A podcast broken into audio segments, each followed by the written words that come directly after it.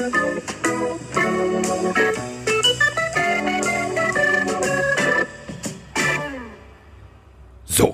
Es ist äh, Freitag. Es ist sozusagen so gut wie Wochenende. Und hoch die Hände Wochenende bedeutet natürlich der Einzigartige. Der Mann, der äh, gestern noch irgendein äh, Horrorspiel spielte und äh, die ganze Zeit eigentlich äh, sozusagen per ja, Rennsitz vor seinem Computer die Welt bespaßt, indem er irgendwas erschießt, irgendwas aufbaut, irgendwas im Kreis fährt. Also der Mann, der äh, rein theoretisch schon eckige Augen haben müsste, äh, hat jetzt allerdings die Kopfhörer auf, sitzt vorm Mikrofon und deswegen jetzt einen äh, tosenden Applaus, also einen virtuellen. Wir denken uns alle einen riesengroßen Applaus. Wir denken uns fliegende Schlüpper. Nicht die von Kick in Größe XXL, sondern die kleinen, die mit Spitze dran. Mike Stiefelagen, guten Tag. Hallo lieber Carsten. Ja, ich bin ja, wie wahrscheinlich schon fast jeder wissen mag, äh, ein ziemlich großer Schisser. Und dieses Horrorspiel, dieses Last of Us, das ist halt wirklich, also da kommen Töne aus mir raus, da kreische ich bisschen rum. Das ist äh, wirklich ähm, sehr feminin, aber das ist okay.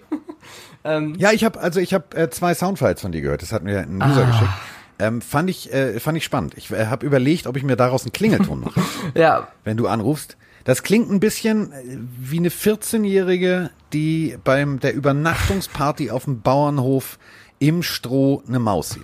So ungefähr klingt das. Ein schönes Bild erzeugt. Ja, ich bin, ich bin ja. wirklich, was das angeht, ein kleiner Schisser. Ähm, hat viel Spaß gemacht, aber ich freue mich auch auf Football. Ich war ähm, gestern zu Gast beim, beim Parallelpodcast äh, Football Rausch und dort gab es eine AFC East Preview, Carsten, und ich musste die mal schicken, weil ich hoffe, ich habe nicht allzu viel Quatsch über die Dolphins erzählt. Ähm, es ging natürlich nicht nur über die Dolphins, sondern auch über die Jets und die Patriots und die Bills, aber als ich so ein bisschen den Kader, den, den Roster und vor allem gewisse Personalien wie den Head Coach der Jets durchgegangen bin, das hatte schon einiges von Horrorspiel. Das war so ein bisschen meine Überleitung von Football-Horror auf dann später am Abend Last of Us Horror, weil ähm, die neueste Meldung in Richtung der Jets geht wirklich auch in die Richtung, dass wohl ein Aufstand gegen Head Coach Adam Gase droht. Und ich, ich bin nicht überrascht, oder? Äh, also denken wir alle mal an die Pressekonferenz, äh, als er vorgestellt wurde, wo er mit seinen Augen, also entweder hat er eine Mücke, eine Meise oder irgend, also irgendwas Fliegendes auf jeden Irgendwas Fall hat weh. Oder, oder pff, keine Ahnung, der war noch ein bisschen auf Schmerzmitteln oder hat am Abend vorher ein bisschen tief ins Glas geguckt, keine Ahnung. Ähm, ich mag den Kerl nicht. Also ich glaube, der einzige, ähm, der, der einzige Mensch auf diesem Planeten, der sagt, er ist ein offensives Mastermind, ist seine Frau. Und die muss das sagen. ähm, ich, ich weiß es nicht. Ich finde es für die, für die Jets wirklich schade. Also ich bin ja nicht ein Jets-Fan, aber ich mag die, die, die Historie, ich mag äh, hier Pelzkragen Namath, der irgendwie, oder Pelzmantel Namath, der gesagt hat, du, wir gewinnen Super Bowl und dann haben sie das Ding gewonnen. Ähm, das Ding ist halt, seitdem rennen sie irgendwie ihrem großen Namen hinterher. Und äh, ich habe immer gehofft, so ja, alles klar, jetzt äh, auch mit Adams und äh, dann haben sie irgendwie einen jungen Quarterback geholt. Ich habe gedacht, jetzt geht's irgendwann mal aufwärts, obwohl ich mir damit selber einen Fuß schießen würde als Dolphins-Fan. Aber es, weißt du, jeder darf ja auch mal oben mitmischen. Und ähm, ich fand, als Tars die, die neuen Jerseys vorgestellt hat, fand ich die richtig geil. Hab gedacht, so, Alter, die gehen jetzt genau in die richtige Richtung. So, und dann kommt, ja, unser neuer Headcoach, darf ich vorstellen, Adam Gase. Weiß ich nicht. Ja. Also vielleicht kommt da in nächster Zeit mal ein neuer. Mal gucken. Oh ja, ohne Spaß, irgendwie steckt, es steckt so viel Potenzial in diesem Team. Ich bin da voll bei dir. Egal ob Stan Darnold, Livion Bell oder jetzt auch neu Denzel Mims in der Verteidigung, Quinn Williams oder Jamal Adams. Du hast so viele junge, gute Spieler, aus denen du euch was machen könntest. Und ja, die Jets sind letztes Jahr 7-9 gegangen und man darf aber nicht vergessen, das war ein Katastrophenstart, den sie hingelegt haben und dann auch irgendwie auf 7-9 gekommen. Also auch da war eigentlich viel, viel mehr drin. Ähm, und ich weiß nicht, diese ganze Jamal Adams-Thematik, äh, kriegt er einen Vertrag, kriegt er nicht einen Vertrag. Das führt wohl jetzt dazu, zumindest sind das jetzt die Berichte, dass der Lockerroom so langsam denkt, was macht eigentlich unser Trainer da die ganze Zeit in Absprache mit GM? Das läuft ja nicht so wirklich. Und äh, wenn der Lockerroom gegen dich ist, Carsten, verbessere mich. Aber das heißt nicht unbedingt, dass der Rekord von der vorigen Saison ja, verbessert wird. also du musst halt, ja, Ganz ehrlich, da kannst du, da kannst du auch statt der Haferflocken morgens kannst du auch direkt deine, deinen eigenen Hundekot essen. Dann hast du als Coach richtig die Scheiße und du, du frisst Scheiße. Weil, klar, wenn deine Ola nicht blockt, kriegt dein Quarterback aufs Maul. Kriegt dein Quarterback aufs Maul, hat er schlechte Laune. So, dann geht er auch nicht irgendwie, dann scrambled er nicht raus, weil er sagt, ja, warum? Dann wirft er den Ball lieber weg. So, der Running Back nimmt auch nicht den Kopf runter, weil warum? Wir gewinnen doch eh nicht. So, und genau diese Einstellung, die ich gerade transportiere, genau das ist dann dein Problem. Das hast du dann jeden Tag. Du merkst es jeden Tag.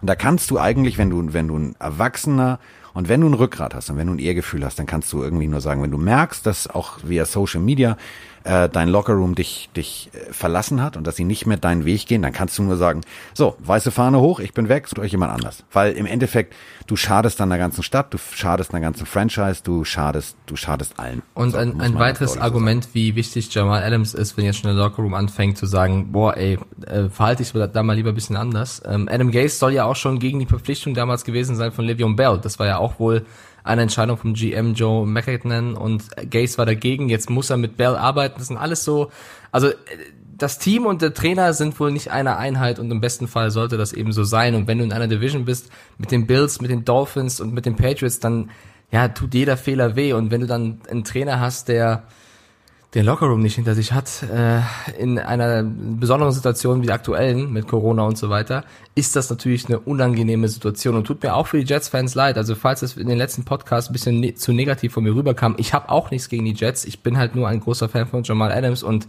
äh, ja, die Patriots sind auch in einer Division mit den Jets, aber ich, ich glaube einfach, dass in diesem Team viel, viel mehr steckt, als in der letzten Zeit rausgeholt wurde. Also, was es gibt ja, und das meine ich, meine ich tot ernst, es gibt Trainer, die sind als Assistenztrainer wirklich gut. So. Ähm, das, was, was, was Adam Gaze, ich will hier nicht jetzt Adam Gaze vom Bus werfen und sagen, ey, der Typ ist, ist eine Pfeife. Ähm, solange er sich auf seine, auf seinen, seinen Spartenbereich konzentriert, als Assistenztrainer, war der wirklich gut. Und das meine ich echt ernst. Also, ähm, bei den Broncos hat er damals die, die, die Wide Receiver gecoacht, danach hat er die Quarterbacks gecoacht, ähm, und ist dann als Offensivkoordinator aufgestiegen. Und, ähm, und da war er sechs Jahre. Und das Team hat viermal in der Zeit den ersten Platz in der AFC West geholt. AFC West. Mhm. Das ist jetzt kein Nasebohrer-Club. Also das war schon, war schon richtig gut. So, und dann ähm, muss man ganz ehrlich sagen, also denken wir alle mal an 2016 bis 2018 bei den Dolphins. Ich, daher habe ich ganz viele graue Haare in meinem Bart. daher, daher da habe ich auch Augenringe. Daher habe ich auch Falten an den Augen. Weil es einfach zwei beschissene Jahre waren. Zwei richtig widerlich hässliche Jahre. So mit Entscheidungen, wo ich, wenn ich mir das Spiele Real Life angeguckt habe, weil ich mit, mit Roman oder Patrick oder Björn kommentiert habe, ähm, dann am nächsten Morgen irgendwie mir das Spiel in voller Länge runtergeladen habe, im Flieger geguckt habe. Ich saß neben Patrick zum Beispiel, der hat sich totgelacht, weil ich gar nicht gemerkt habe, ich habe diesen Noise-Canceling-Kopfhörer aufgehabt. Ich habe gepöbelt wie ein Rohrspatz. Der Flieger um mich um die Leute haben gelacht. Weil ich so, du Pisser, du kannst doch nicht bei vierten und 22 ein Draw spielen. Bei vierten und 22, wenn das Spiel auf der Kippe spielt. Spiel ein Draw. Ja, nee, ist klar. Bist du doof?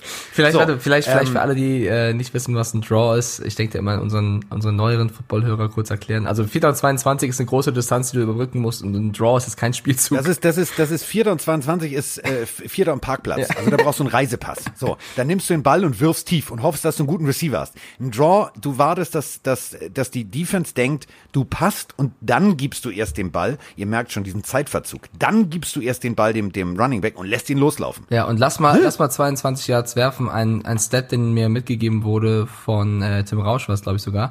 Äh, Le'Veon Bells längster Rush in der vergangenen Season waren 19 Yards. Also so. das, äh, das spricht so. nicht unbedingt für den Draw-Spielzug bei 4. und 22, ja. Ähm, das ist, äh, äh, muss man, muss man deutlich so sagen. Also der Mann kann was, das, das kann er wirklich.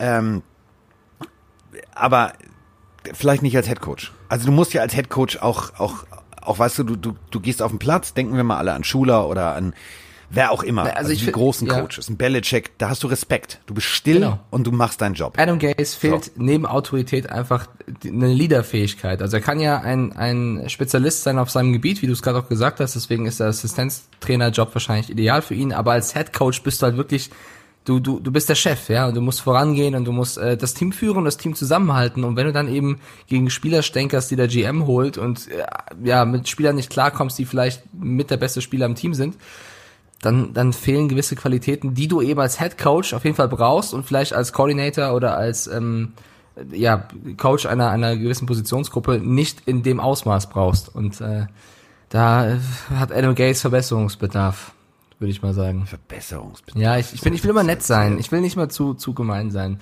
Aber eine andere Frage, die es auch noch gab, ähm, Richtung Dolphins, da würde ich dich auch gerne zu befragen. Es mehren sich die Berichte, dass Tua Tango Vailoa vielleicht sogar zur Week One fit sein könnte. Also er sei wirklich auf einem guten Weg und man, man hatte erst so spekuliert, er braucht noch ein bisschen nach seiner Hüftverletzung äh, und könnte erst zur Midseason äh, wirklich fit sein. Ähm, nehmen wir mal an, die Berichte stimmen und du hättest als Brian Flores einen fitten Tour Tango Vailoa äh, im Roster, würdest du trotzdem erstmal Fitzy wieder reinschicken, weil du sagst, der hat das letztes Jahr echt gut gemacht und der hat die Erfahrung, der ist 37, das ist äh, mein gestandener Quarterback und ich gucke erstmal, dass ich Tour weiter integriere? Oder würdest du sagen, Tour von Anfang an rein, Fitzpatrick ihm als Mentor zur Seite stellen und gleich ähm, den, den First Rounder spielen lassen? Also angenommen, er ist fit. Wie lange haben wir Zeit für diesen Podcast? Solange du ich möchtest. frage jetzt nur. ähm, wie fängst du an, das Ganze zu begründen? Ja, ähm, ich bin immer ein Freund von, wenn ich schon äh, viel, viel Geld in der ersten Runde ausgebe, dann will ich auch als Fan, als Fan sehen, was dieser Pick, was diese Investition wert ist. Aber das ist so, pass auf, das ist so wie ein, ein neues Gerät kaufen, anschließen und das Handbuch nicht lesen. Du musst dir schon Zeit nehmen, das Ganze vernünftig zu installieren. Sonst, sonst funktioniert die Scheiße nicht. Und genauso ist es mit, mit Tua Tango Vajoa. Du musst dem Jungen erstmal Zeit geben, in der Liga anzukommen. Du musst ihm vielleicht auch erstmal Zeit geben. Du kannst natürlich, ähm, ganz klassisch, du kannst das Playbook runter reduzieren äh, auf, durch Corona jetzt, durch 10, 15, 20 Spielzüge, die der Junge kennt, wo er sich wohlfühlt, wo er im Training dann gezeigt hat, dass ihm die liegen, plus noch zwei, drei, vier, fünf, sechs lieben Running Plays und dann hast du, hast du einen Gameplan für Spiel 1. Was passiert aber, wenn tatsächlich einer der ersten Bälle intercepted wird? Ähm, das Spiel läuft nicht. Dann kann die Stimmung ganz schnell kippen. Deswegen würde ich den Jungen vielleicht erst nochmal ein, zwei Spiele lernen lassen. Und zwar zugucken. Was ist denn? Also College und NFL Game Day ist ein völliger Unterschied. Ich habe ähm, mal bei der NFL an der Seitenlinie stehen dürfen. Also NFL Europe war schon war schon spannend und interessant, wie schnell das geht. Wenn du dann allerdings bei einem NFL-Spiel ähm, ich stand ja bei den, bei den Raiders ähm, in, der, in der Teamzone. Ähm, danke nochmal an den Verantwortlichen der NFL, der das möglich gemacht hat, indem er mich da einfach hingeschoben hat. Ähm, das war beeindruckend. Das geht mit einer affenartigen Geschwindigkeit. Also wenn du meinst und ich meine, dass wir beim Madden schnell Spielzüge aussuchen, dann musst du dir vorstellen, das Ganze aber auf drei Red Bull plus noch ein paar Zuckerwürfel gelutscht. So musst du dir diese Geschwindigkeit vorstellen, in welcher Art und Weise ein Quarterback auf seinem Tablet mit dem Kopfhörer auf, mit dem Offensivkoordinator oben spricht. Und das kann einfach einen, einen jungen Rookie vielleicht ein bisschen verbrennen und dann haben wir wieder das berühmte Wort sportpsychologisch, kann das nach hinten losgehen. Deswegen okay. würde ich den erstmal zugucken lassen. Dann habe ich zumindest keinen Quatsch erzählt, weil ich eine ähnliche Meinung hatte. Also ich glaube, ich würde auch zunächst mit Fitzpatrick gehen, natürlich unter den Bedingungen, die wir gerade erläutert haben, weil ich auch glaube, warum ihn direkt, also direkt das Risiko gehen, ihn zu verbrennen. Also äh, Fitzpatrick ist ja eine, trotzdem eine sichere Bank, dass der ein guter Quarterback sein kann, äh, ist klar, wenn, wenn alles stimmt. Und man darf nicht vergessen, die Dolphins, ja, haben eine Menge Potenzial und deswegen haben super viele Draftpicks gehabt, super viele neue Spieler geholt, sind aber auch vergleichsweise ein mega junges Team. Also es gibt nur einen einzigen Spieler, der über 30 ist und das ist nämlich Fitzpatrick mit äh, 37. Der zweitjüngste Spieler ist auch ein Neuzugang mit Kyle van Neu, der ist 29. Also das zeigt so ein bisschen, du hast sehr, sehr viel Potenzial, aber du hast auch fast komplett ein neues Team mit super vielen neuen Spielern, die musst du erstmal integrieren. Alleine deine beiden Running Backs, Breeder und Howard, die müssen ja alle unter Corona-Bedingungen sich finden und das Playbook lernen und dann noch einen Rookie reinschmeißen. Ich weiß nicht, ob das clever ist, von Week 1 an zu machen. Und die ersten beiden, beiden Spiele der, der Dolphins sind gegen New England und Buffalo, also zwei Mannschaften mit einer Defense, die wehtun kann. Dann kommt Jacksonville, dann Seattle. Also vielleicht wartest du ein bisschen, bis du wirklich der Meinung bist als Trainer, jetzt kann ich Tour reinwerfen, jetzt kann ich sein volles Potenzial entfalten lassen. Deswegen wäre ich auch eher, ohne jetzt die Trainingseinheiten, die kommen werden, zu sehen, äh, zu sagen, vielleicht erstmal Fitzpatrick, nicht, äh, nicht gegen Tour, sondern sogar für ihn und dann irgendwann Tour reinwerfen. Klingt für mich nach einem Plan, oder? So. Machen wir so. Der, der, der, der Mann haut hier weise Sprüche. Ich habe ein bisschen nachgedacht. Ähm, das äh, hab, dir, hab ich dir immer gesagt, das hilft. Ja. Sprechen hilft sowas. Das ist, das ist total raffiniert. Ja, habe ich schon dir. Ähm, ich habe, apropos sprechen, ich habe auch was Schönes. Ja. Das meine ich, meine ich wirklich ernst. Ich bin, äh, bin verzückt. Ich bin auch fast verliebt bin fast verliebt. Über welche Stadt oder welches Dorf äh, reden wir heute, Carsten? Bad Vilbel hatten wir schon, was kommt jetzt? Bad, ich, wir, ha, hallo und herzlich willkommen zur Reiseleiter-Sendung von Mickey Mike und Kiki Carsten. Ähm, ich habe ein Bild äh, von einem äh, Dolphins-Jersey mhm. Und das Ganze passend zur Sprachnachricht. Auf dieser Sprachnachricht ist ein äh, sehr süßes Bild von einem äh, Vater von hinten, der mit zwei kleinen Kindern an der Hand spazieren geht.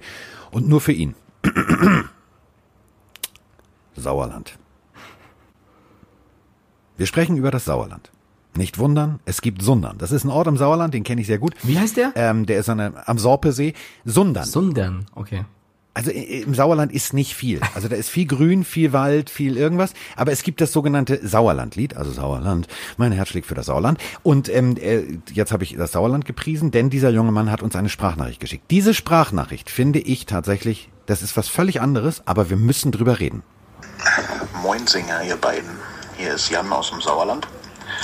Und mich würde mal interessieren, ob ihr beide eher Team moderne Super Arena seid, wie jetzt in Las Vegas oder Los Angeles, oder eher auf die traditionellen Stadien wie in Green Bay steht. Meint ihr, es ist für eine Mannschaft anders zu spielen in einem alten Stadion wie in einem neuen, zwecks große Videoleinwände, wo man irgendwelche Spielzüge vorab sieht, oder spielt das während des Spiels keine Rolle? Macht weiter so. Ihr habt einen geilen Podcast, macht weiter und Liebe Grüße nach München und in den Norden. So, die Frage ist ja das Sauerland. Das ist ziemlich groß. Also es gibt den Sauerland Stern, das ist so, so Mallorca für, für, für, für Daheimgebliebene.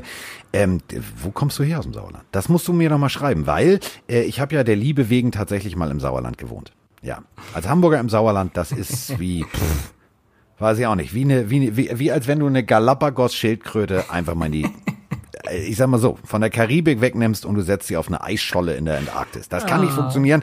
Dementsprechend bin ich wieder zu Hause. Aber erstmal, Aber das Sauerland hat tatsächlich schöne Ecken. Ja, ja liebe, Jan. liebe Grüße so. an Jan. Äh, die Frage ist, äh, kann ich mir nur vorstellend beantworten, weil ich eben noch nicht in den NFL-Stadien zum, zum Game Day war. Ich kann das nur auf äh, die, die, die Stadien beziehen, in denen ich schon war. Ich, also Carsten widerspricht mir gerne. Ich weiß, ich weiß nicht, ob es ein, ein Nachteil ist, in einem modernen Stadion zu spielen. Die, die modernen Stadien sind ja wirklich nochmal ein bisschen beeindruckender, ein bisschen krasser, haben meistens, sind auch meistens so gebaut, meistens, dass eine sehr, sehr laute ähm, ja, ja, Lautstärke vorhanden ist. Ähm, ich weiß nicht, ob das einen großen Impact auf die Spieler hat. Ich weiß nur von diversen Fußballstadien zum Beispiel, dass es tatsächlich so ist, dass die Heimmannschaft den größten Luxus überhaupt hat in ihrer Heimkabine und die Auswärtsmannschaft, da hast du manchmal das Gefühl, du bist in der Kreisliga D irgendwo, stehen Holzbänke und das war's. Also der, der Gegner fühlt sich so oder so äh, nicht wie zu Hause, sage ich mal. Aber es gibt trotzdem äh, auch ältere Stadien, die sehr, sehr schön sind und sehr, sehr cool sind, die überhaupt keine Erneuerung brauchen. Ähm, das ist von Fall zu Fall, glaube ich, unterschiedlich. Solange es da nicht irgendwie blöd gebaut ist und total durchzieht und total kalt ist für, für die Fans, ähm, ja, glaube ich, ist es nicht so kein Riesenunterschied. Oder meinst du, ist es anders? Es ist, ten, es ist tendenziell ein Unterschied. Also wenn wir mal zurückdenken ähm, an Derek Carr, der Sand fressen musste weil Oakland halt noch das Stadion sich mit, mit dem, mit dem MLB-Team geteilt hat. Ähm, und Oakland Stadion war schlimm. Also das war wirklich schlimm. Da, äh, wenn es geregnet hat, dann lief da das Wasser die Treppenaufgänge runter. Und also das war echt nicht schön. So, ähm, vor allem halt dieses klar, die, die Bilder sind klassisch. Du stehst als Quarterback auf diesem klassischen, auf dem auf dem Sand, auf diesem Sand, äh, der vom Baseball übrig ist. Du versuchst den Ball zu werfen, du hast weggearbeitet. So, du kommst, dann stehst du wieder auf in diesem roten Sand. Diese Bilder sind natürlich geil. So, das sind alte schöne Bilder. Aber ähm, du hast es gerade ganz richtig gesagt, wenn wir uns überlegen, ähm, dass das äh, Stadion der, der, der Seahawks zum Beispiel, das Century Link Field, ähm, die haben äh, Leitbleche für Schall verbaut, dass es halt besonders laut ist und dass es halt richtig geil ist, ähm, dass du dadurch richtig viel Lärm erzeugst. Da kann so ein, so ein Oakland äh, Alameda Kolosseum, so hieß die, die, die Bumsbude, natürlich nicht mithalten, das ist völlig klar. Ähm, auf der anderen Seite, du hast ja alte Stadien. Also du hast Stadien wie zum Beispiel das Arrowhead Stadium. Das ist nicht neu. Äh, das ist 72 eröffnet worden, also genauso alt wie ich. Also knapp vier Wochen bevor meine Mutter gesagt hat, oh guck mal, da kommt was aus mir raus, äh, haben die die Bumsbude da aufgemacht. Das hat eine geile Akustik, ohne Leitbleche, ohne alles. Und ähm, wenn ich rein theoretisch, ich wäre Spieler und ich könnte mir jetzt äh, aussuchen. So, darf mir was wünschen. Du bist ein Nummer 1 Pick und du kannst dir aussuchen, ohne die Draft, wo du hingehst. Dann würde ich tatsächlich gerne ein Stadion nehmen. Also ich würde zum Beispiel New Orleans nehmen, weil so ein Superdome mit Dach drüber ist natürlich eine geile Akustik. Ähm, Aber wenn du das vergleichst, diese neuen Stadien mit diesen alten College-Stadien, die eine geilere Atmosphäre haben, dann muss man sagen, es liegt natürlich dann ganz klar am Publikum. Also so ein, genau. so ein das zum Beispiel für mich das geilste College-Stadion ist, ich hoffe, das hört jetzt Björn nicht, weil sonst wird er richtig mucksch mit mir, ist äh, das Ben Hill Griffin Stadium in Florida, also der sogenannte äh, Sumpf.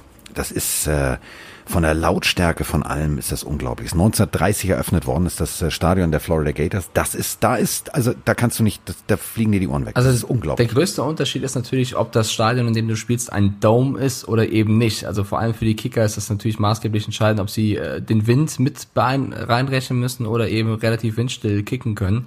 Äh, das ist halt schon ein Unterschied, ob du auswärts bei den Broncos Mile High irgendwo oben auf dem Hügel spielst oder eben im Dome in auf dem, ja, auf dem Bash. Äh, das, das, das ist auch tatsächlich ein Unterschied. Aber ich meine, das ist ja dann auch für das, also für beide Teams gleich schlimm oder gleich gut. Ne? Das sind dann halt total verschiedene Bedingungen. Ich glaube, für den Fan als solcher sind die modernen Stadien meistens tatsächlich bequemer oder auch cooler, weil du eben viel mehr Luxus hast. Und das fängt auch schon allein damit an, dass vielleicht die Parkplätze erneuert wurden und der Hinreise- oder Rückreiseweg einfacher zu gestalten ist, weil es eben nicht oldschool ist, sondern vielleicht ein bisschen cleverer durchdacht. Sollte man meinen. Gibt auch moderne Stadien, da haben sie es nicht clever von der Logistik her gemacht. Aber äh, ich sehe meistens Vorteile drin in moderneren Stadien. Natürlich ist aber für die Tradition, die Nostalgie auch mal ein altes Stadion sehr, sehr schön. Ähm, das ist, also ich würde es nicht pauschalisieren wollen. Das ist für mich von Fall zu Fall äh, unterschiedlich. Also wenn ihr mal tatsächlich das Glück haben solltet, in den USA zu sein, während zum Beispiel die College-Saison läuft, Ihr müsst jetzt gar nicht viel Geld ausgeben. Ihr müsst jetzt nicht unbedingt sagen, okay, ähm, ich mache jetzt irgendwie LSU oder was auch immer. Ähm, es gibt tatsächlich ein geiles College-Stadion, da kriegst du für relativ kleines Geld ein Ticket. Ähm, und zwar bei der Army.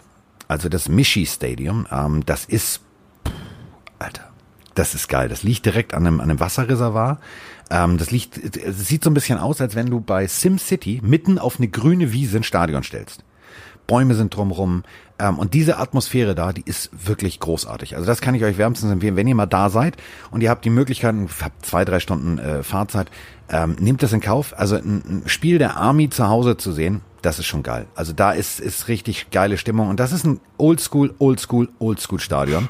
Aber das ist äh, absolut sehenswert. So, damit haben wir das beantwortet. Also als NFL-Spieler und als, als Fan und vor allem als Kommentator, wenn ich darüber fliegen darf, ähm, bin ich natürlich happy, wenn es ein modernes Stadion ist. Aber von der Atmosphäre her so ein richtig altes, geiles Stadion à la Rose Bowl, wenn er voll ist. Also nicht jetzt, nicht jetzt, wenn die Rams da spielen oder äh, keine Ahnung, äh, sonst wer die Chargers, sondern äh, ganz ehrlich, das ist ein Stadion in LA. Da, wenn es voll ist, weil der Rose Bowl stattfindet oder äh, USC da spielt, dann ist es voll, dann ist da eine geile Stimmung, aber bei der NFL, nee, da können wir froh sein, dass die Rams ein neues Stadion haben. So, und jetzt alle Patriots-Fans mal ein bisschen äh, zuhören und gespannt sein, denn es gibt endlich mal ein Zitat in Richtung Jared Stidham. Man äh, diskutiert ja jede Woche, gefühlt aufs Neue, ist das wirklich der Richtige, sollten die Patriots nicht noch irgendwas machen?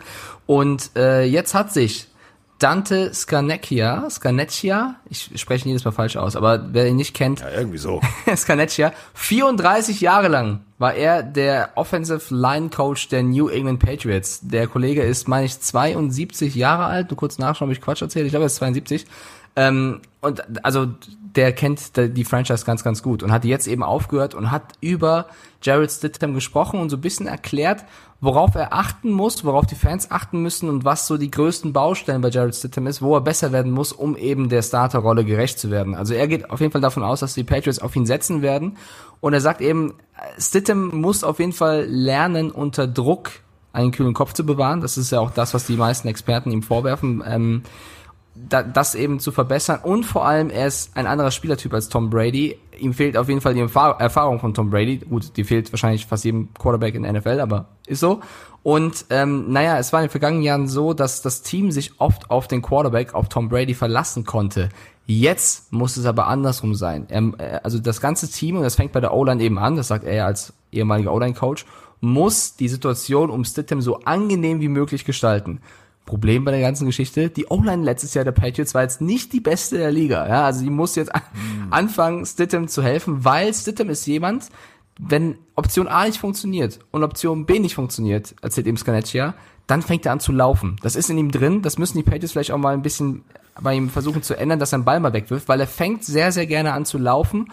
Und das ist auch jemand, der, der Lücken sehr gut erkennen kann und laufen kann. Aber das ist noch keiner, der wirklich den Zeitpunkt findet, zu sagen, ich werfe jetzt weg oder ich, oder ich äh, Knie rutsch, grätsch ab, was auch immer. Nein, Stittem nimmt noch viel zu viele Tackles in Kauf, Hits in Kauf. Und das ist in der College-Version College, okay, aber wenn du NFL spielst und da knallt, keine Ahnung, lass mal als Garrett oder so sein, über dich drüber, dann kann die Starterrolle auch ganz schnell wieder weg sein, weil du einfach einen kaputten Arm oder Schulter oder was auch immer hast. Das heißt, Stittem muss lernen, äh, richtige Entscheidungen zu treffen. Dafür braucht er unter anderem Bill Belichick und er braucht eine O-Line, ein Team, was ihn unterstützt und eben ähm, Zeit verschafft. Und das ist für mich sehr, sehr viel Wenn, weil lass die O-Line einfach so liefern wie letztes Jahr, sich dort auch nochmal ein, zwei Spieler verletzen. Und Stittem hat eben nicht die Zeit, die er eben braucht in diesem Alter, um in diese Rolle zu kommen.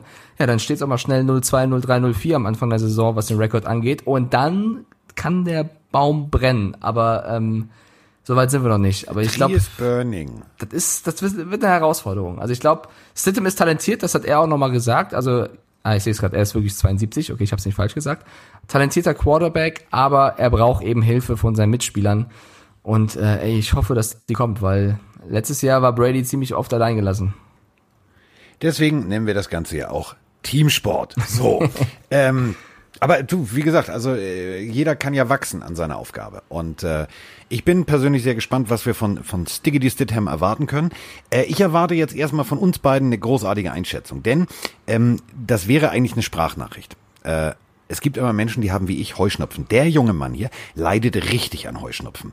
Äh, auf jeden Fall scheint er irgendwie eine Vorliebe für Flieger zu haben, denn Nils heißt er. Nils hat tatsächlich äh, als ähm, WhatsApp-Hintergrundbild, also als oben sein Profilbild, hat er einen Flieger. So, keine Ahnung, ob er bei Airbus ist oder ob er.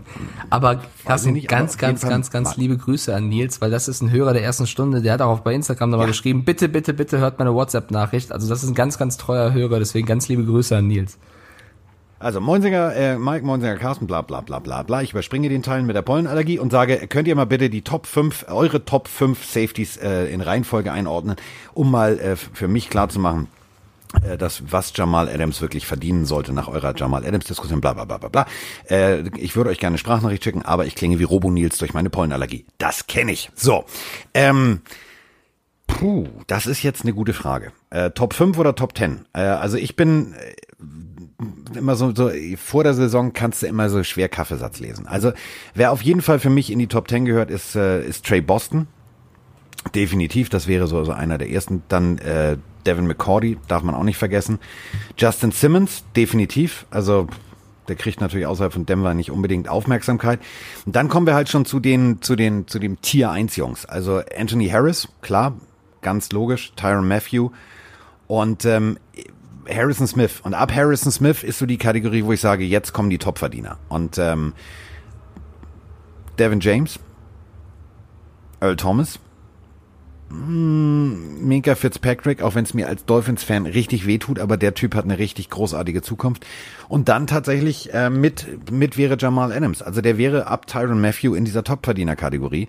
Und deswegen kann man nur Mikes äh, Aufruf ganz offen nach New York tragen und sagen, lieber Adam, du da, Herr Gaze, nimm mal, nimm mal dein, dein, dein teuren Mont Blanc Stift, setz dich mal hin, druck mal so einen Zettel aus, schreib da mal eine ordentliche Summe drauf, mach mal deinen Kaiser Wilhelm da drunter und leg das mal dem Jamal hin. Das wäre eine ganz gute Idee von mir. ja, also ich finde es aus dem, jetzt aus dem Stegreif auch schwer, eine Top 5 mit perfekter Reihenfolge zu machen, aber äh, was, was ich eben nochmal, um einmal nochmal meine Liebe hier kundzutun für Jamal Adams, äh, finde, ist, wie krass er eben nicht nur die Position des Safeties ausfüllt, sondern die komplette Defense beeinflusst mit seinen Calls, wie er die Offense lesen kann, mit seiner Art und er ist halt 24 Jahre alt und ich finde, die ganzen Sachen zusammengenommen geben ihm einen Wert, den er einfach verdient hat, den er auch bezahlt bekommen sollte. Ist meine persönliche Meinung, deswegen wäre er für mich in der Top 5 auch drin. Ich mache jetzt mal keine Reihenfolge, sondern nenne einfach fünf Spieler. Äh, für mich, Tyron Matthew bin ich auch Riesenfan, musste auch rein. Ich bin auch von Patriots Safety Devin McCourty sehr angetan. Ich finde, der tut mit seiner ganzen Erfahrung auch der Pets Defense jedes Jahr ähm, sehr, sehr gut. Und dann finde ich, wird's so, also hast du für jeden Argumente, warum vielleicht eher der oder eher der. Ich bin auch bei Harrison Smith voll dabei, ist auch ein, ein super wichtiger Spieler für die Vikings. Ein L. Thomas, ganz egal, wie viel Quatsch der jetzt äh, neben dem Platz gemacht hat. Bumsi, das wären so, wären so meine Spieler. Aber ey, wir dürfen auch nicht den Landon Collins vergessen. Ähm, oder äh, du hast, glaube ich, Justin Simmons auch schon erwähnt. Man kann beim Ganzen mal erzählen, die Broncos, ja, die Broncos zahlen 11,4 Millionen für Justin Simmons und sie zahlen 11 Millionen für, für Kareem Jackson. Sie zahlen also 12, äh, 22 Millionen für Safeties. Ja, und die Jets wollen Jamal Adams keinen Vertrag geben, der in die Richtung von 10 Millionen geht. Ähm, ja. Ja, also die Broncos haben es tatsächlich verstanden, weil äh, also seit der alten ähm, äh, Tommy Orner Serie, Money der Libero, weiß man, der letzte Mann kann sehr entscheidend sein. Ja, und das Ding ist einfach, wenn, wenn Adams geht, was machst du denn dann? Dann brauchst du ja auch irgendeinen Ersatz auf der Position. Und ich meine, die Jets haben jetzt keine schlechte Defense. Teuer. Die haben aber eher bessere Spieler weiter vorne in der D-Line oder in der, auf der Linebacker-Position, vor allem auf der Linebacker-Position. Defensive Back-mäßig ist das jetzt ohne Adams schwierig, glaube ich. Und dann könnte auch sehr viel zusammenfallen, weil ich glaube, dass, dass Adams einfach die, die restliche Mannschaft in der Verteidigung krass beeinflusst hat. Und wenn der geht, dann wird's nicht schön. Aber geile Frage, weil über ähm, Safeties, also ich finde, über so Positionen ja. dürfte man viel, viel öfter reden. Wir reden so oft über Quarterbacks und über Receiver. Ich bin sehr äh, groß dabei zu sagen, lass mal häufiger über O-Liner oder D-Liner oder Defensive Backspieler sprechen, weil die verdienen auch Hauptsächlich Defense. Also ja. ganz ehrlich, also Defense wins Championships, ja. weil wenn du, wenn du, und das meine ich ja ernst, du holst den Ball für deine Offense zurück.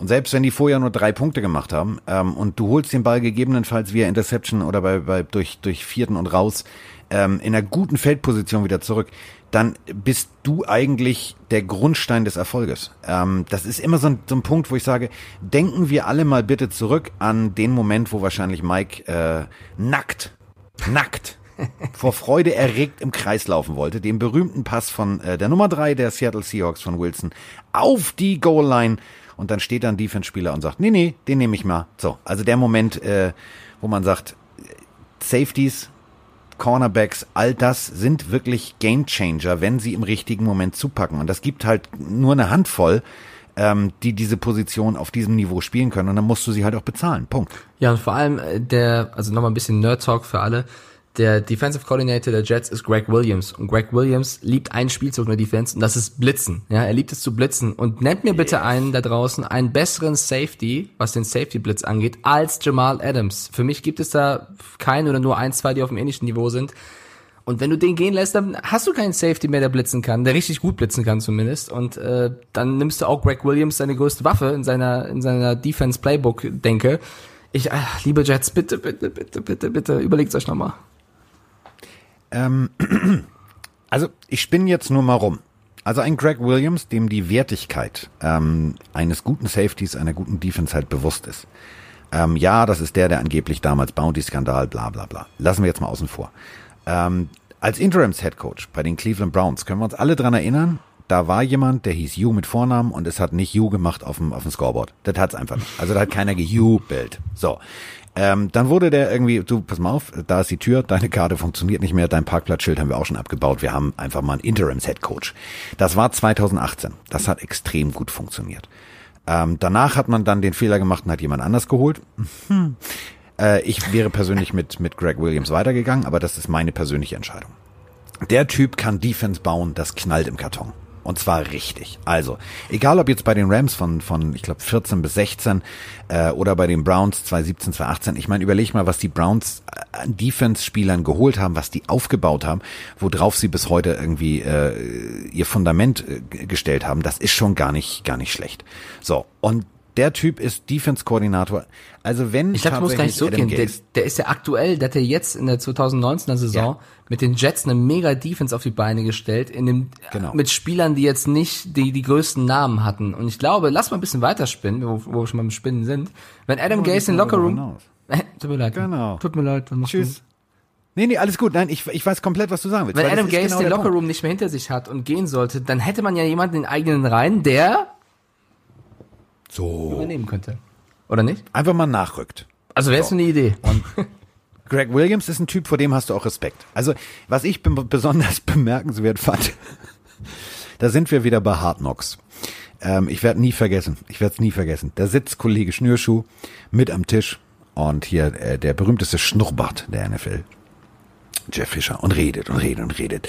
Und Hintergrund macht ja bekanntermaßen, das hat schon Alfred Hitchcock gesagt, bildgesund. Und äh, dieser Blick war so geil. Es war so nach dem Motto, Alter, was laberst du? Was laberst du?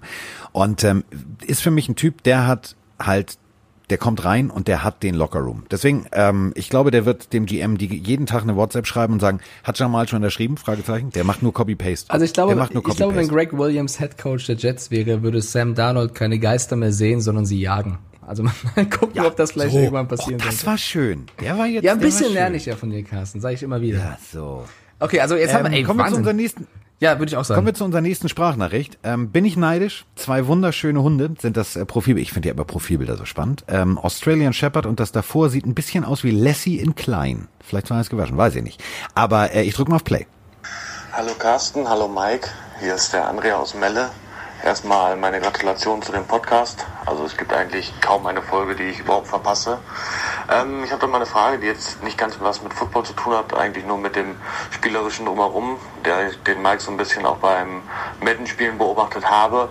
Ähm, habt ihr da vor, auch irgendwann eine Madden-Franchise für, für, für die Öffentlichkeit, ich sage jetzt mal, zu machen? Quasi eine User-Franchise, wo Menschen quasi gegeneinander spielen und Mike nicht nur gegen den Computer rumspielt?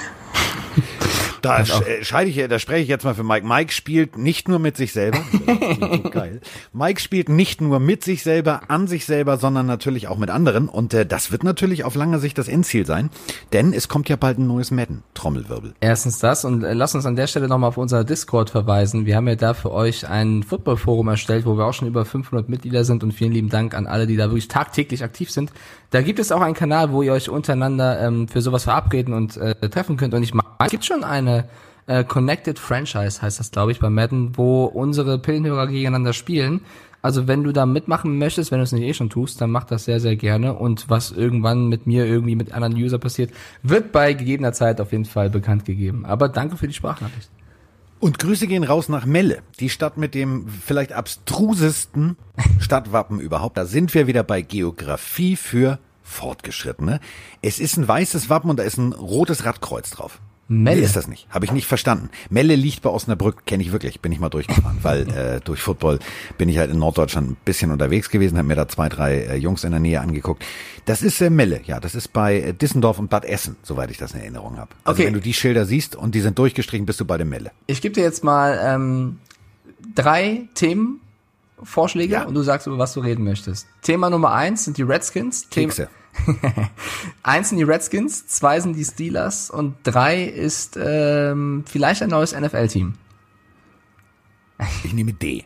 Nee, äh, lass uns mal über das neue NFL-Team reden, weil das ist genau der Punkt. Ich finde das interessant, total faszin faszinierend. Ähm, äh, die drehen ja jetzt alle durch. So, also ich glaube, ähm, alle haben jetzt glaube ich, durch die ganze Corona-Geschichte im, äh, im, im, im NFL-Office zu viel Zeit. Jetzt überlegen die das, was sie schon vor 20 Jahren überlegt haben. Wo könnten wir eine NFL-Franchise machen? Wie könnten wir die Liga expandieren lassen? Was alle dabei vergessen ist, ein Team geht ja nicht. Das würde ja eine komplette Asymmetrie hervorrufen, weil dann geht ja die ganze, das ganze, der ganze Playoff-Baum nicht mehr auf. Also musst du rein theoretisch mehr Städte gründen. Also nicht mehr Städte gründen, sondern mehr Franchises in mehreren Gründe Städten. drei Städte, wir das brauchen noch drei Städte. Wir brauchen drei Städte. Lass uns einfach mal, das haben die früher die Pilgerväter auch gemacht, lass uns einfach mal eine neue Stadt gründen. Auch Mensch, lass uns die einfach mal San Francisco nennen. Also ich finde also das ist schon, ja. Ich finde es bemerkenswert. Äh, ich finde es zunächst mal geil, also für alle, die den Bericht nicht mitbekommen haben, ähm, eine äh, Gruppe, warte, ich, muss, ich will es richtig vorlesen, wo haben wir? Eine afroamerikanische Interessengruppe schlägt vor, ein neues NFL-Team in Oakland zu gründen. Und ich finde es ganz geil, Oakland verliert sein Team, äh, die Raiders ziehen nach, nach Vegas und sagen sie einfach, ja komm, dann versuchen wir halt ein neues Team zu gründen. Aber nirgendwo, nirgendwo in diesen ganzen Berichten steht halt drin, dass man ja eigentlich noch drei weitere braucht. Deswegen finde ich es sehr, sehr schön, dass du in deinem äh, Plädoyer gerade das erstmal aufgeworfen hast, weil das war auch die erste Frage, die ich mir so gestellt habe. Hey, ja, so schön und gut, tolle Bewerbung, finde ich auch, also jetzt auch keine blöde Idee oder so. Aber da, also jetzt ein weiteres Team zu integrieren, wird ja ein bisschen schwer bei dem System, was man äh, jetzt hat. Da muss man ein bisschen überlegen, was man am System ändert. Ich finde es an sich eine also spannende Idee, weitere Teams hinzuzufügen. Die Frage ist dann nur, wie machst du das dann? Also äh, einfach eine weitere Division oder teilst du die Liga in erste, zweite Liga auf? Oder was ist, also wie möchtest du weitere Teams integrieren. Das letzte Team, was hinzugeholt wurde, war 2002, die Houston Texans. Das war also eine sogenannte Expansion Franchise. Ähm, ja, und äh, es ist auch nicht so ganz billig. Also damals haben die Texans wohl 700 Millionen US-Dollar bezahlt für die Aufnahme. 700 Millionen und jetzt soll eben eine Milliarde Dollar ähm, fertig sein, um einfach nur aufgenommen zu werden. Ähm, spannendes Thema. Auch ich finde den Standpunkt Oakland auch gar nicht so schlecht. Ähm, man müsste halt nur überlegen, wer noch und wie möchte man das dann ins System reinholen. Aber das System ist ja veränderbar. Also wir haben ja jetzt einfach auch die Playoffs erlebt, wie man einfach die Playoff-Struktur verändern kann. Das ist ja jetzt nicht in Stein gemeißelt. Aber glaubst du nicht dran? Also du merkst, ich, ich hadere sehr lange mit mir. Also ähm, ich dachte, du bist eingeschlafen. In der Zeit, als Mike, als Mike sich noch nicht mit Football beschäftigt hat, ähm, da gab es schon diverse Ansätze. Also ich kann mich noch dran erinnern, ich springe jetzt mal in die alte Zeit zurück. Das war der Fluxkompensator. So, wir sind jetzt Ende der 80er, Anfang der 90er. Da überlegte die NFL, ja, wir müssen wachsen. So, äh, in diesem ganzen Hype NFL Europe ging's weiter. Wir müssen wachsen. Und es gibt ja diverse NFL-Märkte. Also du musst ja immer gucken, wir brauchen erstmal ganz viel Einwohner. Dann brauchen wir Medien, dann brauchen wir dies, dann brauchen wir äh, drumherum liegende Städte innerhalb vom Zeitfenster äh, Auto zwei bis drei Stunden und so weiter und so fort. Und da gibt es tatsächlich einige, die da in Frage kommen. Unter anderem, und jetzt halte ich bitte fest, du lachst jetzt gleich, kannst du dich noch an Peyton Manning erinnern, der eine Stadt berühmt gemacht hat, indem er immer gesagt hat, Omaha, Omaha. Omaha liegt in Nebraska und hat tatsächlich, also wenn du mal drumherum guckst, also du erreichst rein theoretisch 454 plus, also 1000 Menschen. Äh, seitdem äh, die Cornhuskers da spielen, ist das College-Stadion immer voll. Und die NFL hat damals schon überlegt, wir brauchen ein NFL-Team in der Mitte des Landes, nämlich in Omaha. Du musst mal auf die Karte gucken, wir haben rechts viel, wir haben links viel, aber wir haben in der Mitte relativ wenig. Also zum Beispiel ähm, es gab damals den Gedanken, es muss nach Las Vegas ein Team, das haben sie jetzt geschafft. So, Kalifornien, ja, Oakland verstehe ich, die, die Investorengruppe, die gesagt hat, müssen wir mal machen. Ähm, aber wir, wir reden davon, wir brauchen vier Teams. Und dann musst du halt wirklich, ähm, da musst du die aufteilen. Und dann musst du rein theoretisch sagen, okay. Und ich glaube tatsächlich, wenn das kommen wird, dann haben wir ein Team in Kanada. Also eine kanadische Stadt wird dazukommen, weil diesen Markt kannst du dir nicht entgehen lassen. Dann hast du tatsächlich irgendwas so right in the middle, also gefühlt von uns no, nichts. Also so Salt Lake City zum Beispiel in Utah ähm, ist seit seit Anbeginn der 90er immer wieder ein Wunsch, eine Wunschstadt ähm, vom NFL-Commissioner, egal wer da jetzt das Sagen hatte, ob der, ob damals oder jetzt Godell. Ähm, dann Portland in Oregon war immer eine Wunschstadt, äh, Sacramento, Aber Kalifornien. War eine ganz dumme Frage, ganz kurz zwischendurch. Brauchst du nicht sogar acht Teams, weil du brauchst ja pro Conference Stimmt. vier. Also Und dann wird das, dann wird das ein massive, massiver Wachstum. Rein theoretisch, ja, du hast recht, dann bräuchtest rein theoretisch acht. Ja, oder du musst das ganze ui, ui, System ui. überdenken. Aber in, im jetzigen System brauchst du ja eigentlich für jede Conference nochmal vier. Und das ist wirklich dann, also das ist unwahrscheinlich, würde ich mal behaupten. Ähm, oder man ändert das System, keine Ahnung. Das System wird ja auch von einigen aber kritisiert. Ich finde das System ja gar nicht so schlecht. Ähm, ha, ist, aber überleg mal, in dem, also in dem Staat, also in dem Bundesstaat, wo Football eine Religion ist, in Texas gibt es nur Dallas und Houston. Und diese ja. riesen 1,4, 1,5 Millionen äh, Einwohnermetropole San Antonio, da spielen sie nur Basketball. Ja, sie, also, bra sie brauchen halt irgendeinen Sponsor. Ne? Also du brauchst ja erstmal eine Milliarde ja. Dollar für die Aufnahme. Das muss ja auch erstmal eine Stadt oder die, die ja, da musst du halt, da musst du halt, da musst du halt irgendwie, was, das kennen wir ja auch alle. Wenn sie heute Mitglied werden, zahlen sie nur 50 Prozent Aufnahmegebühr. dann machst du es halt ein bisschen billiger. Ja, also unmöglich scheint mir das Ganze nicht, aber es ist, es ist ein interessanter Gedanke. Ich meine, jetzt 32 Teams, nee, auch schon einige. Du musst dann echt überlegen, wie ja, du das am besten äh, eindienst. Aber stell dir mal vor, man hat dann 40 Teams und aus 40 Teams gibt's irgendwann einen Super Bowl. Das wird ja dann immer, immer größer. Ähm, ja, wäre krass. Oder vielleicht, ne, wer, wer weiß, was in zehn Jahren ist. Vielleicht reden wir dann mit Oakland als neues Team, ein kanadisches neues Team, London hat ein Team, weißt du, dann siedeln wir nicht ja, da, um, sondern wir. Sagen. Ja. Lass mal, lass mal überlegen. Acht Teams. Also ich würde eins nach London. Also ich bin jetzt Commissioner. So, ach, geil. Hab ich, Unter Föhring bauen noch eins. Jet auf Jet, äh, ich habe einen Jet auf Lebenszeit und äh, vor allem habe ich auch viel Geld auf dem Konto. Okay. Also, was ich auf jeden Fall machen würde, ist, ähm, also Kansas City hat über einen dicken dummen Daumen 500 plus, also 500.000. Ähm, würde ich schon mal auf jeden Fall Sacramento nehmen. Ähm, darf auf keinen Fall fehlen. Ist eine ist eine, eine Community in also ist ja bekanntermaßen äh, die Hauptstadt von von von äh, von Kalifornien. Die dürfte auf keinen Fall fehlen. Dann ähm, tatsächlich Oregon, die ganze Nike Facility, bla bla, alles drumherum. Das sind, also wenn du dir die, die College-Spiele der Oregon Ducks anguckst, das funktioniert. Du hast knapp 600.000 Einwohner. Da, ähm, das ist ja so wie so wie Atlanta, das ist so wie wie von der vom Einzugsgebiet Atlanta, mh, hm, vielleicht ein bisschen auch Las Vegas. Also das sollte auf keinen Fall fehlen. Wir haben London, wir haben, dann sind wir schon bei drei. So, dann nehmen wir San Antonio, sind vier. Dann nehmen wir die Hochburg der, der, der, der, der Gläubigen, dann nehmen wir Utah noch dazu, äh, Salt Lake City, dann haben wir schon fünf. Also acht kriege ich relativ schnell voll.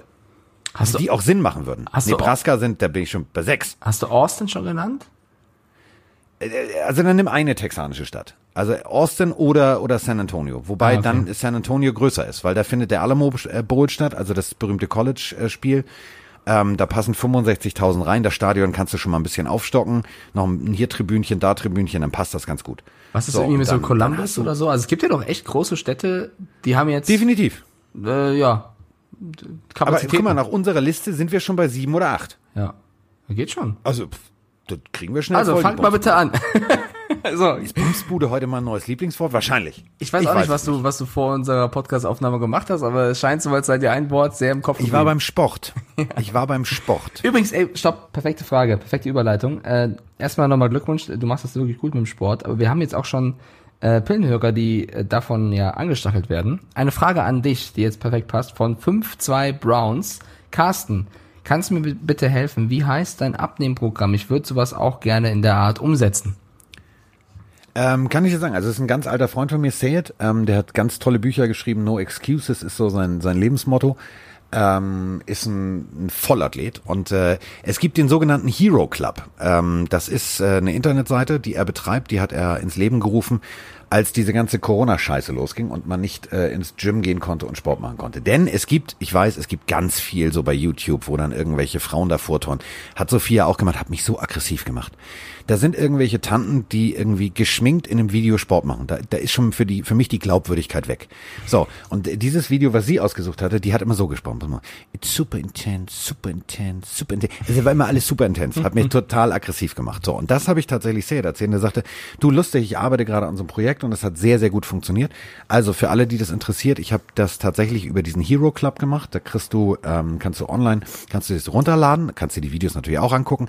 Aber sie sind halt nicht wie bei YouTube YouTube nur abgespult, sondern es gibt dazu auch die passenden Bücher, die kannst du jetzt PDF runterladen und dann hast du deine Rezepte etc. Und ich bin jetzt, Achtung Trommelwirbel, ich bin jetzt bei 9,6 Kilo. So. Oh, also wirklich kein Spaß, großen Respekt, Carsten, sehr, sehr gut. halt, also ich habe ich hab ein Fünftel Ecke abgenommen.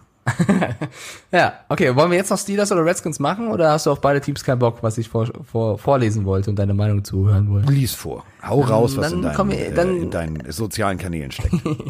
äh, okay, dann, dann Redskins. Ähm, und zwar hat Coach Ron Rivera, ja, ich habe den Namen richtig ausgesprochen, äh, Wie über heißt der? Ron Rivera. Ah, Ron so. Rivera. Mann, ich hatte so richtig beim ersten Mal. Ron Sag doch Rivera. einfach für die Zukunft, nur als Tipp. Nimm, ihn, nimm seinen Spitznamen, der geht immer. Ronny? Riverboat Ron. Riverboat Ron. So heißt er offiziell wirklich. Riverboat Ron. Okay, und zwar hat er über ähm, ja das größte Juwel in seinem Roster gesprochen, und zwar über Chase Young und hat so ein bisschen ihn beschrieben. Ähm, also gut, dass der Typ ein Viech ist und ein krasser Typ, wissen wir, glaube ich, alle. Aber was interessant ist, er hat ihn so mit zwei NFL-Spielern verglichen, die, glaube ich, jedem geläufig sind. Und zwar einmal mit Julius Peppers und einmal mit Von Miller. Er hat so gesagt, er, dass Chase Young eine Art Mini-Version ist von Julius Peppers. Ein bisschen kleiner, nicht ganz so groß, aber auf jeden Fall von der restlichen Athletik sehr, sehr ähnlich, sogar noch ein bisschen explosiver. Und äh, sein, seine Spielart, wie er äh, eine Defense lesen würde und wie er sich verhalten würde in bestimmten Situationen, erinnert Ron Rivera oder Riverboat Ron sehr an äh, Von Miller tatsächlich. Äh, und ich meine, die beiden haben in ihrer Rookie-Saison, Peppers und Miller, 11,5 und 12 Sacks geholt. Und ich glaube, der Rekord liegt bei 14, 14,5. Also da ja. sieht man schon, dass Ron Rivera, also Riverboat Ron, einiges von Chase Young erwartet. Katze. Ja, finde ich aber krass, dass er das, also stell dir mal vor, du bist ein junger Spieler, du wirst von allen gehypt, kommst du den Washington Red, Red boah, ich kann nicht mehr reden, Washington Redskins und dann kommt der Coach erstmal und sagt, ja, der, der Typ, der ähnelt schon diesen beiden Legenden. Das ist jetzt schon ein bisschen so. Druck, aber ich glaube, Chase Young kann damit umgehen. So, Mike äh, hat ja gestern mit ihm noch gesprochen, sagt, der kann sich damit, der kann, der kann mit dem Druck umgehen. Ich glaube, also ich hoffe. Seiner in seiner WhatsApp-Gruppe ist das klar es ist, die Vorschusslorbeeren sind halt riesig. Und da sind wir wieder bei deiner Anfangsfrage von Tour Tango Vajor. Habe ich hingekriegt. Ja. Ähm, also Turbo Tour, so wie, wie ich ihn nenne. Ähm, sportpsychologisch ist das richtig Druck. Stell mal vor, der macht in den ersten zwei Spielen keinen Sack. Oha. Da, dann, das wäre echt Dann, scheiße. Dann geht sie los, die wilde Fahrt. Dann geht's, ja, ist ja, oh, kann der das, das Spiel, sein Spiel aus dem College, kann er das adaptieren? Das ist, also, Vorschusslorbeeren können ganz, ganz gefährlich sein. Ich hoffe, dass der Junge sich richtig gut entwickelt. Das haben wir bei, bei Bosa und Konsorten gesehen. Ähm, die Jungs können ja ihren Job. Und die wissen ja auch, wie es ist. Wenn du allerdings alleine gelassen wirst in einem System, wo du halt gedoppelt oder getrippelt wirst, dann ist es natürlich relativ schwierig, diese Leistung äh, zu bringen. Aber jetzt ich mach- bin, bin aber guter Dinge, dass das tatsächlich funktioniert, weil wenn du dir die D-Line sonst anguckst, da musst du halt auch mal, da musst du halt als Guard und Tackle auf der einen Seite dich auch um andere Spieler kümmern, außer nur um Chase Young. Jetzt mache ich mal ganz kurz den Spengemann. Sportpsychologisch kann das aber auch vielleicht einen positiven Effekt haben, dass der Trainer eben schon früh auf dich setzt und dir so eine Verantwortung gibt. Das kann ja auch pushen, dass du sagst, okay, krass, ich bin neu, aber der Trainer sieht gleich sowas in mir. Da kann ich ja auch ähm, einen, ja, einen Motivationsschub erlangen. Ich meine, Rivera wurde sogar noch konkreter und hat den Druck noch größer gemacht. Er hat gesagt, übrigens, ich gehe davon aus, dass ich äh, Chase Young, auch wenn er ein Rookie ist, so 55 bis 65 Prozent der Snaps spielen lasse. Das hat er so gesagt. Im Vergleich als Rookie kommt, also da ist die Spanne sehr, sehr groß, aber spielt man so 40, 45 Prozent der Snaps und wenn du 55 bis 65 Prozent der Snaps spielst, das ist schon anstrengend. Also er, er will ihn gleich direkt voll ins kalte Wasser werfen und geht wohl davon aus, dass Chase Young damit zurechtkommen wird. So, ganz klassisch, so mein Freund. Wir haben zwar noch nicht zusammen trainiert, Corona sei Dank, aber ähm, ich sag's mal so, du musst direkt ab Tag eins ran. Das Ja. musst du einfach. Das ist ja auch völlig gerechtfertigt. Die haben viel, viel Geld in die Hand genommen. Darf man nicht vergessen. Das ist immer so, ja, und Rookies verdienen nicht so viel Geld. Ganz ehrlich, gehst du in der ersten Runde in der Top 10, Top, 5, Top 15 weg, alter Falter, da kriegst du fürs Unterschreiben schon mal den halben Staatshaushalt von Ghana nach Hause geschickt. Also da muss man, da muss man wirklich sagen, okay, ähm, einfach mal schauen und abwarten. Ich glaube tatsächlich, er wird funktionieren, weil die, die, Defense, die die Jungs spielen ähm, in, in Washington, ich weiß zwar nicht, ob, ob Riverboat Ronda was umstellen wird, aber da wird schon Druck vom ersten Moment erzeugt und das passt aber sehr gut, weil dadurch hat er äh, Freiräume und diese Freiräume, wenn du dir seine College-Karriere anguckst, die braucht er auch, weil der adaptiert, der analysiert und geht dann direkt den richtigen Weg. Ich glaube, das wird, wird sehr gut funktionieren. Glaube ich auch tatsächlich. Meine Fresse. Was denn? Tippst im Hintergrund. Ja, Aber weil- mit so, mit so, mit so drei Anschläge pro Minute. Ja, ich habe hier so eine, so eine Schreibmaschine tatsächlich. Ähm, ich wollte noch die nächste Frage per Instagram hinterher schießen. Von Avossi77. Äh, der hat gefragt, Ja. bräuchten die Bucks nicht noch einen guten oder besseren äh, Backup-Quarterback? Sollte mit Tom Brady, er ist ja nicht mehr der Jüngste, irgendwas passieren? Und ich habe deswegen getippt im Hintergrund, weil ich wissen wollte, wer neben Blaine Gabbert eigentlich noch im, im Quarterback-Roster der Bucks ist. Und ich lese hier noch die Namen Ryan Griffin und Reed Sinnett. Ja. äh, Ryan Griffin ist auch 30, also auch, weil Blaine Gabbert auch 30 Jahre alt ist. Die haben, äh, also Brady ist 42, Gabbert und Griffin 30. Da ist jetzt kein Jungspund drin, der, der mal eben übernehmen kann. Aber ich glaube, Aber äh, könnte ich meine Lanze brechen für meinen persönlichen Lieblingsfreund Blaine Gabbert. Ähm, und das meine ich jetzt echt im positiven Sinne. Das ist für mich, das ist für mich so einer wie Rosen. Der war leider immer zur falschen Zeit am falschen Ort. Ähm, Blaine Williamson Gabbard, so heißt er. Ich habe mich mit dem Jungen damals richtig intensiv und lange beschäftigt. Ähm, kam aus Missouri, daher merkt ihr, warum ich mich mit ihm beschäftigt habe. Ähm, hat ich habe mich mit, mit, mit Heddergott lange über den Typen mal unterhalten. Der hat ein gutes Auge, der hat am College so geil, so geil funktioniert, dass der natürlich auch ähm, seine Chance in der NFL bekommen hat. Er war aber immer zur falschen Zeit am falschen Ort. Egal ob bei den Titans oder bei den Jaguars oder wo auch immer. Und ähm, wenn die Scheiße brennt, und das meine ich echt ernst, wenn jetzt so, ein, so eine klassische Drew Bledsoe-Situation, also Brady kriegt so ein verpult, dass er innere Blutung hat, dann ist das ein Typ, der wird diese die Fußstapfen natürlich nicht perfekt ausfüllen, aber der kann ein Team führen und der kann das System, was äh, um Brady rum entsteht, tatsächlich eins zu eins übernehmen und auch sportlich äh, gut beitragen. Also ich glaube tatsächlich, wenn ich die Tampa Bay Bucks wäre, würde ich nicht noch einen Euro oder einen Dollar extra in die Hand nehmen, um irgendwo noch ein Backup zu finden, weil du hast Brady, das ist, ist die geilste Lösung und dann hast du jemanden, der gegebenenfalls, wenn er mal einen Hit kriegt oder wenn er mal mit dem linken Auge sich in die rechte Hosentasche gucken kann, weil er ein Helmet to Helmet gekriegt hat, dann hast du eine vernünftige Lösung für, für ein Spiel, das reicht. also ich glaube, Blaine Gabbert ist tatsächlich der wenn man es gemein sagt, geborene Backup-Quarterback. Also der ist erfahren genug, um äh, direkt reingeworfen zu werden und, und liefern zu können. Nee, erste Runde Pick 10, ne? Also das ist jetzt ja. nicht, äh, nicht ein Nasebohrer. Das nee. muss man auch nochmal deutlich so sagen. War schon bei den Titans, Cardinals, 49ers. Damals waren es die Jaguars, die ihn gepickt haben. Ähm, ja, also ich glaube. Ja, nee, damals bei den Jacksonville Jaguars warst du als Quarterback, da, da, das war so wie in der Schießbude. Also das, dir war klar, du kriegst ein paar von Latz. Ja, deswegen, also. Wie diese kleine Ente in der Schießbude. Das tat weh.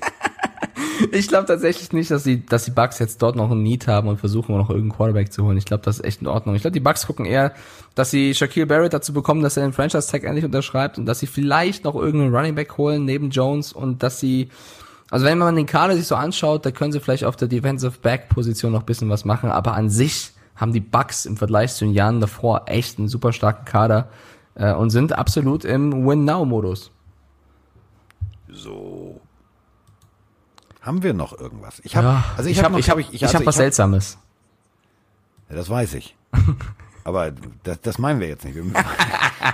Geh zum Arzt. Wenn du, wenn du was Seltsames an deinem Körper entdeckst, großer, dann hast du ein Problem. Ja, ich habe ich hab eine seltsame Nachricht. Also äh, ich lese einfach mal vor. Ich lese die Headline vor. Die Headline lautet: ja.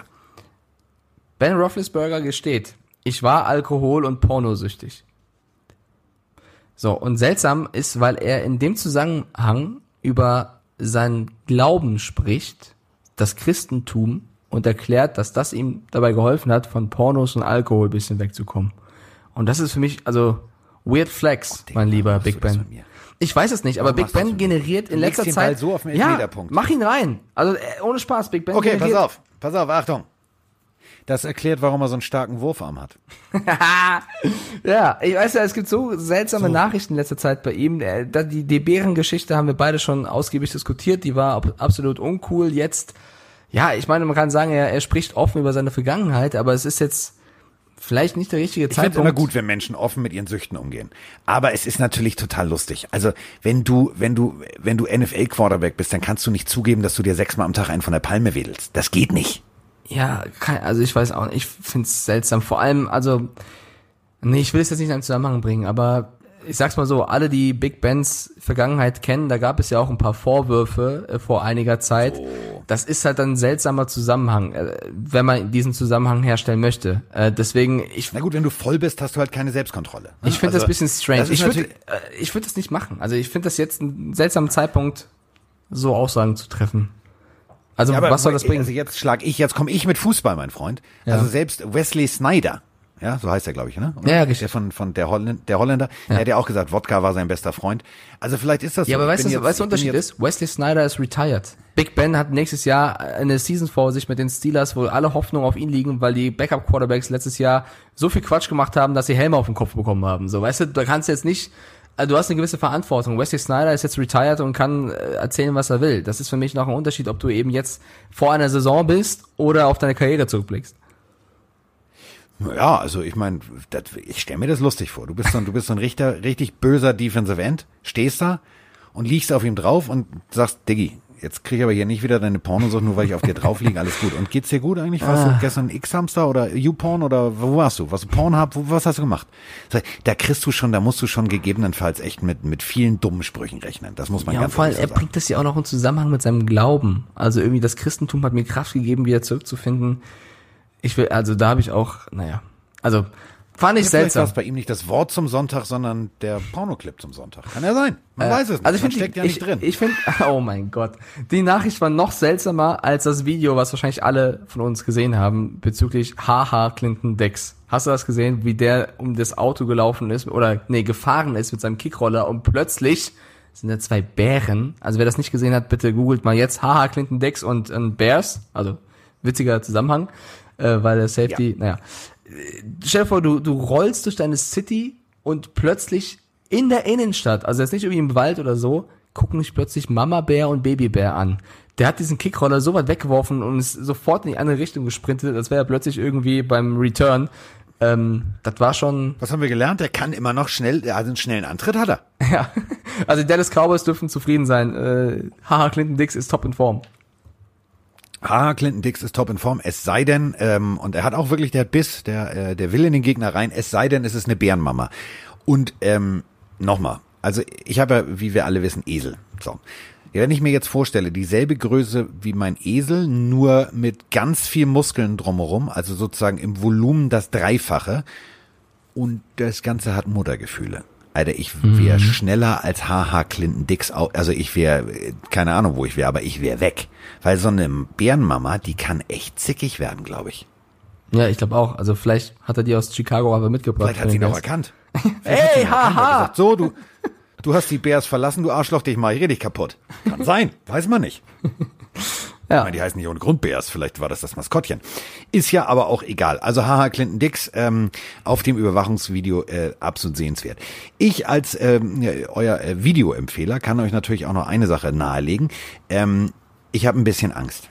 Ich habe wirklich ein bisschen Angst. Ich feiere ja sowieso Aaron Donald, weil er ding, ding, ding, ding, ding, ding, also äh, Meister Ping Pong ist. So, hab, hab ich euch gezeigt. Bei Instagram, und das ist ja jetzt wieder im Miggy Mikes äh, Fachgebiet, ich habe Aaron Donald und Corey Clement gesehen ähm, bei einem Off-Season-Workout. Ich habe Angst. Ich habe Angst. Ich habe Angst. Punkt eins, Aaron Donald, ich weiß nicht, also ich trainiere, also ich bin ja auch Football Coach, also ich verstehe es nicht. Also ich weiß nicht, wofür der trainiert. Ob er jetzt nebenher noch bei den Navy Seals oder beim Mossad oder wo auch immer anfangen will. Der trainiert mit Messern. Messern. Der wird mit Messern angegriffen und benutzt seine D-Line-Handfähigkeit, um diese Messer, äh, also Messerangriffe abzuwehren. Das ist sein D-Line-Training. Kannst du mir das erklären? nee, aber es klingt sehr, sehr spannend auf jeden Fall.